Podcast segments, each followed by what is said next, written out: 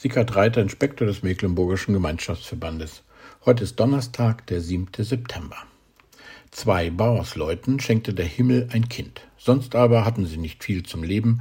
Einmal, als sie vom Feld nach Hause gingen, entdeckten sie eine Höhle, die sie zuvor nie beachtet hatten. In der Höhle saßen kleine Wichter an einer langen Tafel, die zählten Gold. Die Bauersleute klagten den Wichten, dass sie nur das Kind und sonst nicht viel zum Leben hätten ob sie nicht etwas von dem Gold abbekommen könnten.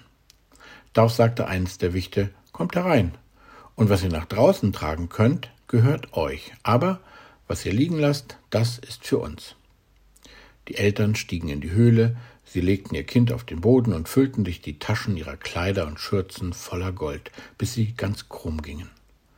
Und als sie damit hinausgehen wollten, fragte eins der Wichte, Seid ihr sicher, dass ihr genug habt? Vergesst ihr auch das Beste nicht? Die beiden, indem sie Angst hatten, es könne ihnen wieder etwas genommen werden, antworteten Nein, nein, wir sind schon zufrieden und traten schnell ins Freie. In dem Moment schnappte das Schloss hinter ihnen zu. Eine berührende Geschichte, finde ich, und daran musste ich denken, als ich das Losungswort und den Lehrtext für heute gelesen habe. Frag doch zuerst nach dem Wort des Herrn.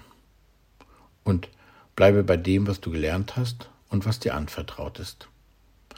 Das Wort Gottes ist das Beste, was wir haben. Hier spricht der lebendige Gott zu mir. Hier begegnet er mir ganz persönlich.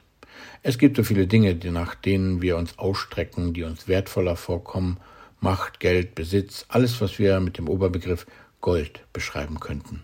Ich glaube, jeder weiß schon, was das so in seinem Leben ist. Wie schnell vergessen wir über dem Jagen nach Liebe und Reichtum und Glück, das Beste. Lassen es einfach zurück. Nichts, aber auch gar nichts kann die Geborgenheit und den Trost und die Zuversicht, die uns im Wort Gottes begegnet, ersetzen. Frage doch heute zuerst nach dem Wort des Herrn. Vergiss das Beste nicht.